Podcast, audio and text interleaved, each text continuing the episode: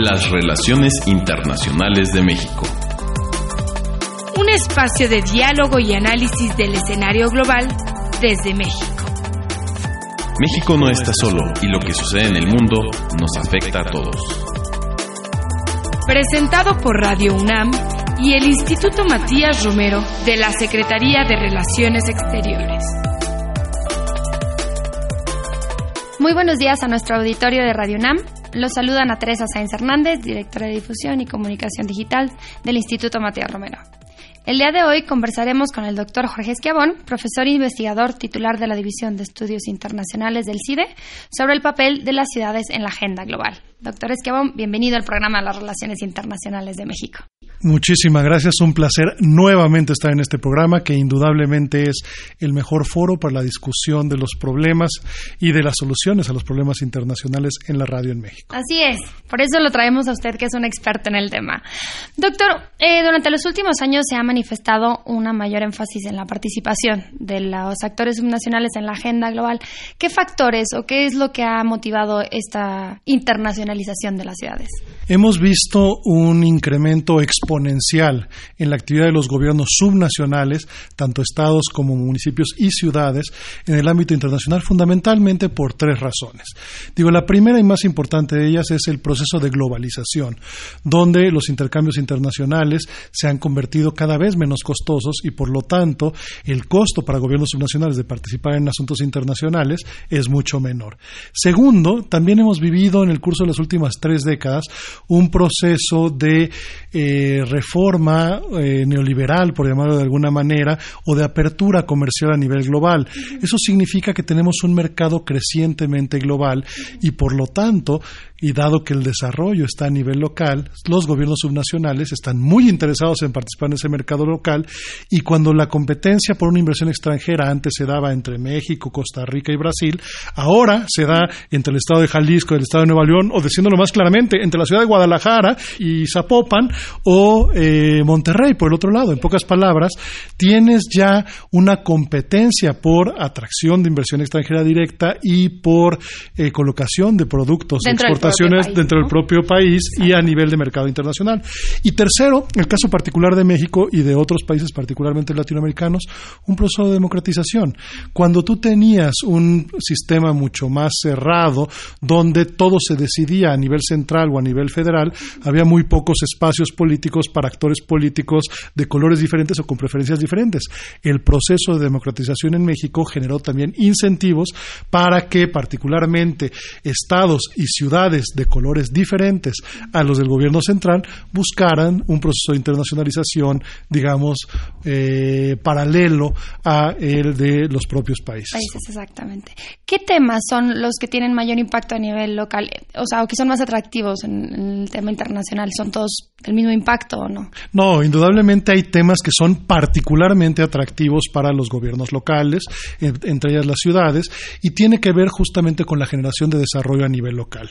Y particularmente lo que más les interesa a las ciudades y a los estados pues es la atracción de inversión extranjera directa para generar, obviamente, empleos, transferencia de tecnología, pero también para la colocación de los productos de, eh, que se generan en esa ciudad o en ese estado en el mercado internacional.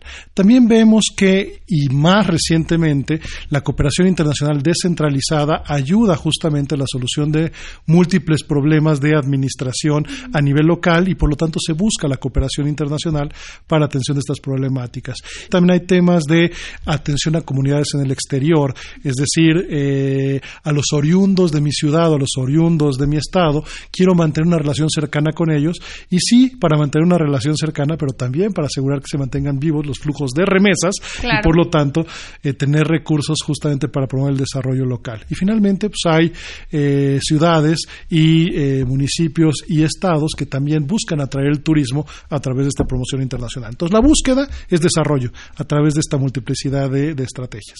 específicamente en el caso de México, ¿cómo ha evolucionado esta inserción de la agenda internacional en los locales? Ha habido una explosión exponencial en la actividad internacional de los gobiernos locales mexicanos. De acuerdo a una medición que yo he hecho desde el año 2004, en el curso de los últimos 15 años ha aumentado en aproximadamente 80% la actividad internacional de los gobiernos subnacionales en México. Eso es midiendo el tipo de actividades que llevan a cabo internacionalmente. utilizando otro indicador que es el tipo de mecanismos eh, jurídicos que utilizan para la cooperación internacional, que es un mecanismo que se llama Acuerdo Interinstitucional que se estableció en la Ley de Tratados de 1992. Estos han crecido en 500% en el curso de los últimos 15 años. ¿Qué significa eso? Que realmente la suma de globalización, apertura económica y apertura política, es decir, democratización, fueron los principales factores que impulsaron a un crecimiento exponencial de la actividad internacional de gobiernos subnacionales, entre ellos las ciudades. Comparando un poco con las ciudades de otras partes del mundo, ¿Cómo están las ciudades de México principales y cómo ha sido, digamos, su desarrollo a comparación del de México? Ahí importa hacer una diferenciación fundamental y es estados contra ciudades.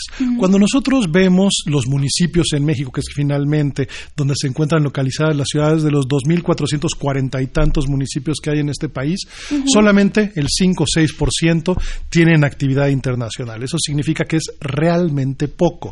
Sin embargo, si lo vemos a nivel de los estados, hemos visto cómo esta actividad internacional sí es sustantivamente mayor a nivel estatal mexicano. Y ahí sí, de las 32 entidades federales, que tenemos en el país, 22 de ellas tienen un nivel medio o alto o muy alto de actividad internacional. Entonces, lo que vemos es que en una primera instancia, en comparación con otros países del mundo, vimos un activismo internacional mucho mayor a nivel de los estados y tiene que ver con recursos económicos, tiene que ver con tamaño y tiene también que ver con que son seis años de gobierno en vez de tres años de, los gobiernos municipales o de las ciudades, lo que ha facilitado justamente la internacionalización a nivel estatal. A nivel de las ciudades es un fenómeno mucho más reciente, mucho más nuevo y sin embargo lo que estamos viendo es que en particular las grandes ciudades de México tienen ya procesos importantes de, internacionalización. Muy particularmente tenemos casos muy exitosos, primero de una ciudad-estado, como yo lo denomino, que es la Ciudad de México, que es una ciudad pero al mismo tiempo es una entidad federativa, pero también casos de las grandes ciudades como Monterrey, Guadalajara, Zapopan, Puebla, Toluca, tienen ya procesos de internacionalización importantes. O sea, eh, ¿hay algún tipo de metodología por la que tienen que pasar los estados o las ciudades para llegar a esa internacionalización? En el caso de que en México, ¿cómo funciona? Justamente lo que tienen que hacer es tener una vocación hacia lo internacional para ayudar a resolver las problemáticas nacionales o eh, estatales o de la ciudad. En pocas palabras, tienen que ver en lo internacional un mecanismo de generación de desarrollo o de solución de problemas. Ahora, para poder llevar a cabo la internacionalización, pues lo que requieren es construir la infraestructura de gobierno para poder llevarlo a cabo. Y eso generalmente lo que hacen tanto estados como municipios y ciudades es la construcción de oficinas de asuntos internacionales. Lo que hemos visto es que a nivel de los estados eh, ya son, si mal no recuerdo, 23 de las 32 entidades federativas las que ya cuentan con una oficina de Asuntos Internacionales, la gran mayoría de ellas bajo la oficina del gobernador, aunque otras también en otras secretarías de Estado, justamente para la coordinación de la actividad internacional. Eso mismo lo vemos a nivel de algunas de estas grandes ciudades, donde ya también hay una oficina generalmente encargada de los asuntos internacionales bajo el, el alcalde. Y la idea es que esta oficina sirva como el espacio de coordinación de las actividades de las diferentes secretarías de Estado o de los espacios de gobierno del gobierno local en su proceso de internacionalización. Entonces, ¿qué se requiere? La voluntad para crear la infraestructura, y por lo tanto poderlo llevar a cabo de manera institucional. Nos mencionaba que 22 o 23 entidades son las que tienen un poco más la actividad. De esas 22, 23, digamos, las cinco más importantes a nivel Es una pregunta muy sencilla de responder porque tristemente la actividad internacional de los estados en México es como la distribución del ingreso. Y a lo que me refiero es el 20% de los estados controlan el 80% de la actividad internacional, así como el 20% de los mexicanos, tristemente, controlan el 80% del ingreso. Eh, las cinco entidades federativas con mayor actividad internacional son Jalisco, Estado de México, Ciudad de México, Puebla y antes Chiapas, aunque ha dejado de serlo, y ahora eh, estados como Querétaro y Nuevo León también están llevando a cabo una importante internacionalización. Y esto se ve un poco reflejado a, obviamente, el recurso que se tiene financiero, pero también a la voluntad que han tenido los gobernadores para tenerlo o las ciudades, ¿no? Los alcaldes para implementarlo, ¿no? Correcto. Implica que haya una vocación de ver en lo internacional una solución a los problemas locales. Un dato muy concreto. Si el día de hoy sumamos las importaciones y las exportaciones de México, representan 76 centavos de cada peso. ¿Qué significa eso? Que lo internacional es cada vez más importante para eh, garantizar el desarrollo nacional y para un país tan abierto como México, la parte de comercio internacional, de atracción de inversión extranjera directa es muy importante. Por lo tanto, aquellos estados que han entendido que la inserción a nivel global de las entidades federativas y de las ciudades ya, no es una opción, es obligatoria si quieren mantener el desarrollo, son a los que mejor les ha ido. Y muy particularmente tenemos ya información contundente tanto del caso mexicano como de otros casos a nivel internacional que aquellos estados y aquellas ciudades que han tenido mayores y mejores procesos de internacionalización atraen más inversión extranjera directa, son mucho más capaces de eh, eh, colocar sus exportaciones en el mercado mundial, mantienen vínculos más fuertes con sus comunidades y por lo tanto aumentan el número de remesas. En pocas palabras, es una buena inversión.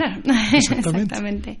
¿Cómo se complementa la agenda de política exterior? Con la diplomacia local que a veces le llamamos? Esa es una pregunta fundamental. Yo creo que es perfectamente complementaria la política exterior de México con eh, la actividad internacional de los gobiernos estatales y de las ciudades. ¿Por qué? Porque todos a final de cuentas buscan el mismo objetivo y el mismo objetivo es mejorar las condiciones de vida de los mexicanos y maximizar las posibilidades de desarrollo, entendidas estas como generar crecimiento con mayor distribución y mayor calidad de vida. Entonces, si la política exterior de México lo que hace es justamente ser una palanca del desarrollo nacional para la promoción económica y política internacional de México, justamente para generar riqueza y para generar seguridad para el país, lo mismo es lo que tienen como objetivo los gobiernos estatales y de las ciudades en su proceso de internacionalización. Por lo tanto, todos buscan el mismo objetivo, que es la generación de desarrollo, y por lo tanto son perfectamente complementarias. Y en la parte justo de la metodología que nos mencionaba, ¿existe actualmente una vinculación o una coordinación entre la política exterior, digamos, entre la, administración federal y la local para llevar a cabo estos procesos o no existe una coordinación? Eh, realmente ha habido un proceso de cambio muy positivo al interior de la Cancillería mexicana en el curso de los últimos 15 a 20 años, he sido testigo de él, y justamente ha sido en la Dirección General de Coordinación Política donde tienen una dirección adjunta de gobiernos subnacionales, quien ayuda y acompaña a los gobiernos subnacionales en su proceso de internacionalización. Eso en la coordinación entre el gobierno federal y los gobiernos estatales y las ciudades. Después también tenemos mecanismos de coordinación a nivel de los propios gobiernos estatales, tanto a nivel político, que es la CONAGO, la Conferencia Nacional de Gobernadores, que tiene justamente una comisión de asuntos internacionales, actualmente la preside Sonora, y que ayuda a la coordinación entre los gobernadores para la internacionalización de los estados. Y a nivel técnico, lo que existe es una asociación llamada llamada AMAYE, Asociación Mexicana de Oficinas de Asuntos Internacionales de los Estados, que justamente ayuda a la coordinación técnica de estas oficinas de internacionalización de los gobiernos estatales y por lo tanto facilita su proceso de internacionalización. Donde todavía no vemos un proceso de coordinación a nivel de pares es entre las ciudades, es decir, entre los municipios de México. Todavía las asociaciones de municipios de México, que sabemos que son cuatro, tres de ellas con colores partidarios muy claros, no han logrado establecer mecanismos de coordinación. Y yo creo que eso justamente lo que refleja es que tan solo 6% de los municipios en México, de las ciudades de México, que es donde están finalmente las ciudades en los municipios, tienen procesos de internacionalización. Es todavía muy joven el proceso de internacionalización de las ciudades como tal. ¿Qué tipo de políticas públicas hacen falta impulsar? O sea, ¿qué tipo de madurez política tenemos nosotros para poder fomentar más la internacionalización? Eso es una pregunta esencial. La única forma en la cual puede haber una coordinación y complementariedad entre la política exterior de México y la actividad internacional de los gobiernos estatales y de las ciudades es con profesionalización, profesionalización y más profesionalización. Justamente lo que vemos a nivel de los estados es que no es tal la sofisticación en términos de sus competencias internacionales y requieren fortalecer mucho sus capacidades para hacer mejor los procesos de internacionalización. También les hace mucha falta a los gobiernos estatales procesos de institucionalización de los avances logrados previamente en la internacionalización. Justamente los cambios de gobierno lo que a veces generan a nivel de los estados es reinvertir el hilo negro y todo aquello que ya está avanzado tristemente se abandona y se quiere volver a construir. Hay que, por lo tanto, encontrar mecanismos de institucionalización y blindaje mucho mayor para garantizar que el trabajo bien realizado por algunos gobiernos estatales en términos de su internacionalización y de ciudades se puede mantener hacia el futuro. Y por último, algo que también es fundamental es la necesidad de presupuestos y de instrumentos jurídicos para normar la actividad internacional de los gobiernos estatales y de las ciudades. Tristemente, solamente hay tres entidades federativas en México que tienen presupuestos directamente establecidos para sus oficinas de asuntos internacionales.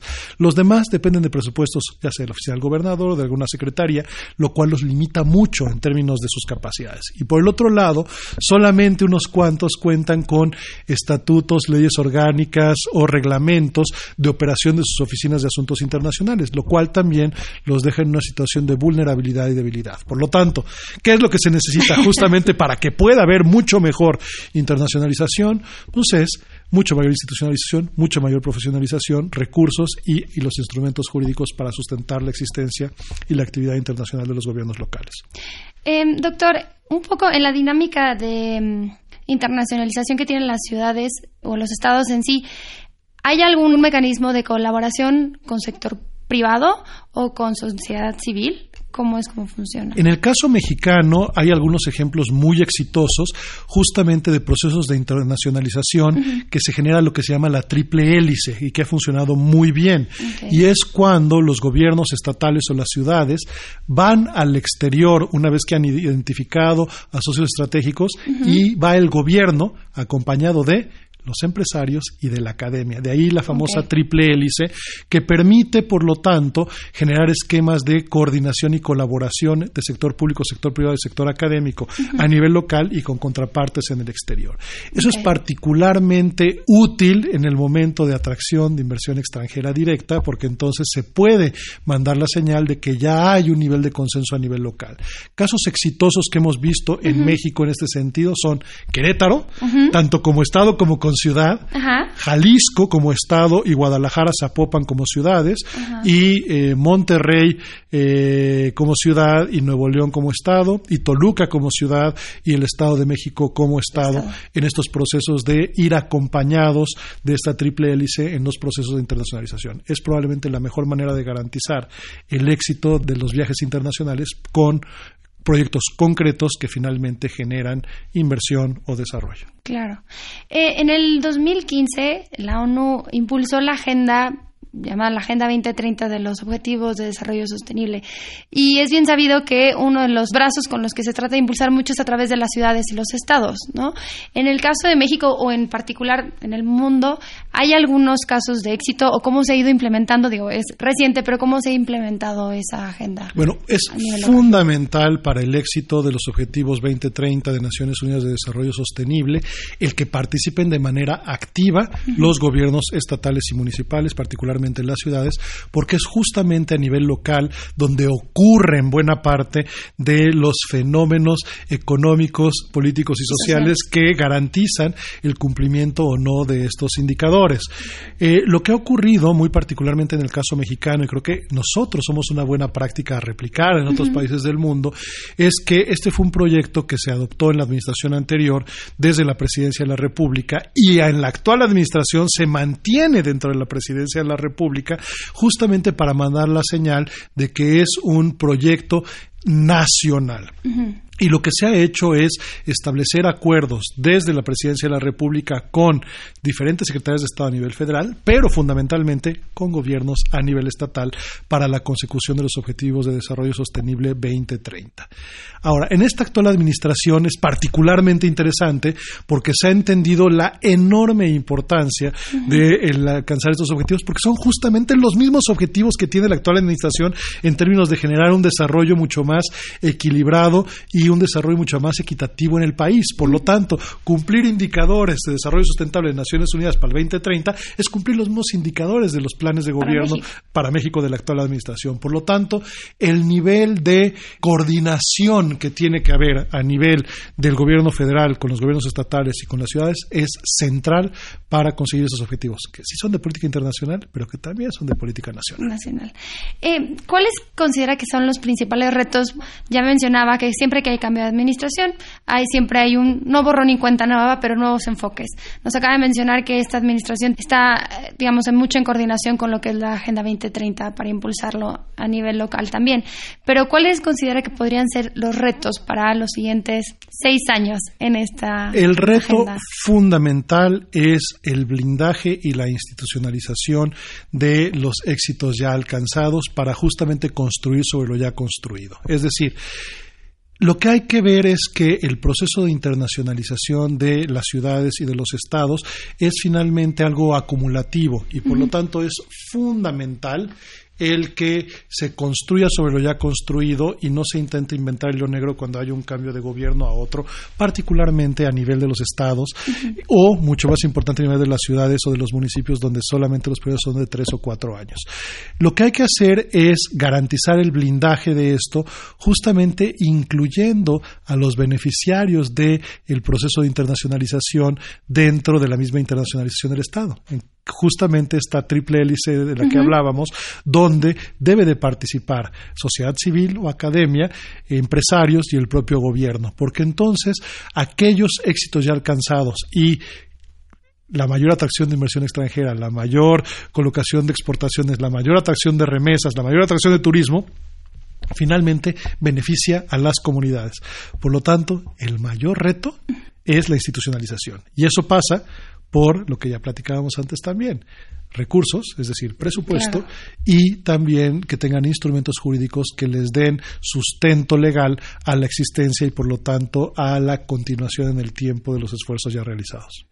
Pues sin duda es una agenda muy interesante para todos los que nos están escuchando. Si tienen interés de saber un poco más sobre las acciones que se pueden llevar a cabo o sobre la diplomacia local que a veces le llamamos, ¿tiene algún lugar que les recomiende consultar, algún sitio? Híjole, va a ser terrible esto porque va a ser una autopromoción terrible, pero justamente tengo yo tres libros publicados sobre el tema, lo cual les recomiendo amplísimamente. Uno de ellos se acaba de publicar por Routledge, se llama Comparative Power Diplomacy, para diplomacia comparada, y se puede comprar en Amazon sin ningún problema.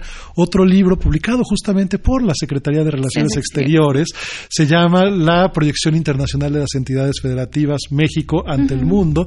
Y finalmente, eh, les recomendaría la mejor revista que yo considero sobre política internacional, que es la Revista Mexicana de Política Exterior, editada por esto Matías Romero de la Cancillería Mexicana, en el número 104 de la revista mexicana de política exterior, dedicado exclusivamente al tema de internacionalización de gobiernos locales y de ciudades, donde además tengo la fortuna de contar con un artículo que hace un análisis de 10 años sobre la actividad internacional de los gobiernos subnacionales. Ahí van a encontrar toda la información que requieran sobre el tema. Y además está la página web de la AMAYE, Asociación Mexicana de Oficinas de Asuntos Internacionales de los Estados, que la pueden consultar también en Internet y ahí pueden ver muchos de los avances. Finalmente, Dentro de la página web de la Cancillería Mexicana está la página de gobiernos locales de la Dirección General de Coordinación Política, donde hay una cantidad de información y donde están todos y cada uno de los acuerdos interinstitucionales firmados por los gobiernos locales de este país. La riqueza de información es gigantesca para aquellos que estén enamorados y crean que este tema es un tema de enorme importancia, así como yo lo creo. Pues muchísimas gracias, doctor. Como saben, aquí tenemos al experto, justo con el que pudimos platicar sobre el tema del papel de las en la agenda global. Y le agradecemos mucho al doctor Esquiabón, profesor e investigador titular de la División de Estudios Internacionales del CIDE, por su participación en este espacio. También agradecemos a nuestro auditorio por su atención y los invitamos a que nos escuchen el próximo martes a las 10:15 horas a través de Radio UNAM en el 860 de AM. Asimismo, les invitamos a consultar este y otros nuestros programas en nuestra nueva plataforma en SoundCloud y en la página web de go.mx diagonal IMR.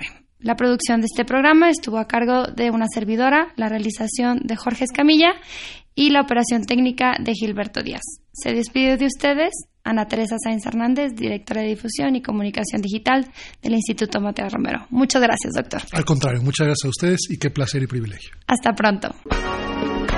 En los últimos años, México ha retomado y en algunos casos relanzado su relación con la región, las subregiones y los países que forman parte de América Latina y el Caribe. Es por ese motivo que la revista mexicana de política exterior dedica su número 114 a la importante reflexión sobre esta, nuestra región de pertenencia. Cada uno de sus autores, desde distintos ámbitos de análisis, exponen la importancia de la región latinoamericana y del Caribe como actor regional e internacional, sus posibilidades y logros, así como sus desafíos y su solidaridad. La revista mexicana de política exterior se vende en las oficinas del Instituto Matías Romero, en República del Salvador número 47, en el Centro Histórico, en un horario de lunes a viernes de 9 a 16 horas.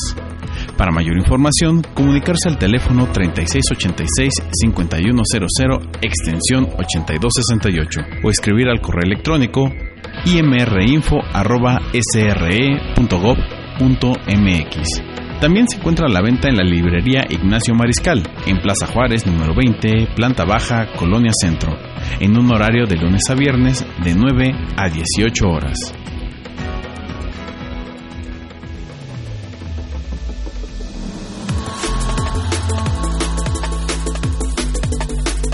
Las relaciones internacionales de México. Un espacio de diálogo y análisis del escenario global desde México presentado por Radio UNAM y el Instituto Matías Romero de la Secretaría de Relaciones Exteriores.